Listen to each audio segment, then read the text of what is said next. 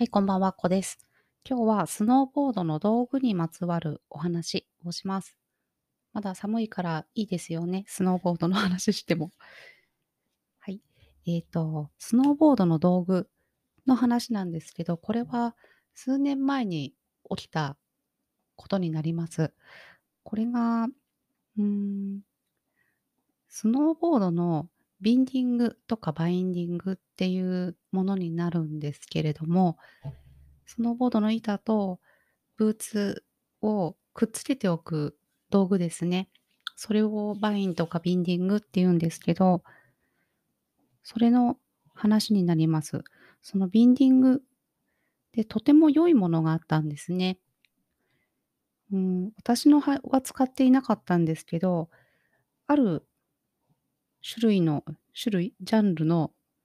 スノーボードの人たちには大人気のビンディングがありました。で、ちゃんとした大手のメーカーから出されているもので、とても物がいいっていうことで、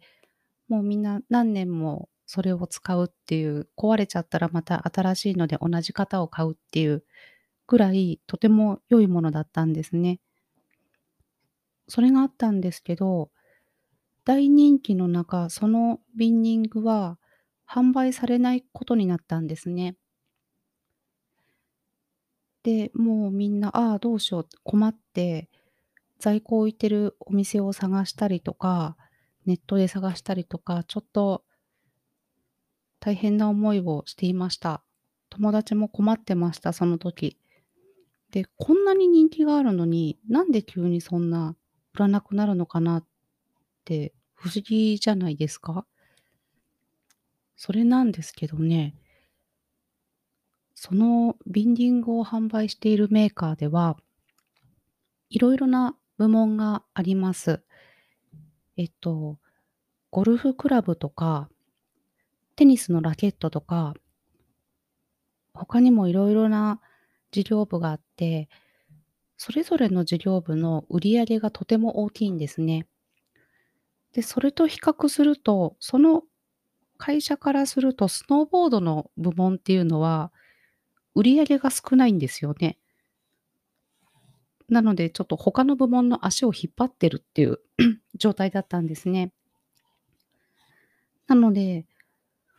スノーボードの人たちはもうそのビンディングが大好きで、みんな困ったって思うけど、結局、そこからは、の、もうそのスノーボードの営業部自体がもうなくなっちゃったのかな。今もうないと思います。っていうことがあったんですね。まあ、後になん？別のメーカーですね。別のメーカーがその型だったり、販売になるんですかね。そういったものをあの、引き継ぎまして、別の名前でそのものは出たので、あの、その友達たちもあの、無事ではあったんですけど、まあ、ここですごい思うのが、ニーズですよね。どんなに、ああ、これ欲しいよっていうニーズがあっても、それの規模が小さかったり、需要が少ないと、大手はそこにはやっぱり行かないですよね。まあ、当然のことなんですけれども、行かない。で、困ってる人はそのままいるんですよね。で、一人ビジネスだったり、小規模ビジネスの人は、やっぱりそういったニーズを見つける。見つけて何か提案したりとか、役に立つことをする？っていう、そういった、そのニーズを見つける力って養いたいなってすごく思ったんですね。で、やっぱり私はまだこう、リサーチが弱くて、どうしてもこう、みんなに人気があるものとかすごくニーズのあるものとかをに目が行きがちなんですけど、需要の多いところには、そういう大手さっきの大手メーカーみたいなのが、あ、人たちが 必ずいますよね。もっと力のある人たちとか、規模の大きい人たち。そこに正面から行ったって、あの、よほどのなかもうよほどのことがない限りは、絶対勝てないし、もう全然歯が立たない状態になると思うんですね。なのでやっぱりこう見つける力と、見つけたらそれに対応するのには何をしたらいいかなとか、考える力っていうものが欲しいなってすごく思いました。さっきニーズのことをちょっと学んでいて、そのビンディングのことをすごい思い出しましたね。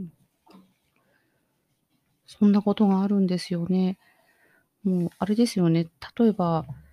国用ノートで、あの、マス目になってるやつ、ほ方眼タイプですよね。あれが、あんまりこれ売れてないから、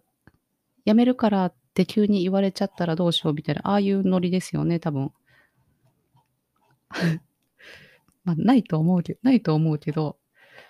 まあ、そういうことなんですよね。でも絶対このずっと方眼タイプのノートを使ってた人は困っちゃうんですよね。困ってる人は、もう縦線が入ってない横線だけのノートを使いながら、ああ、あのノート使いたいな、どっかにないかなって探し続けてる感じになるんですよね。なので、悩んでる人とか探してる人っていうのは、絶対いるなっていうのを思ってます。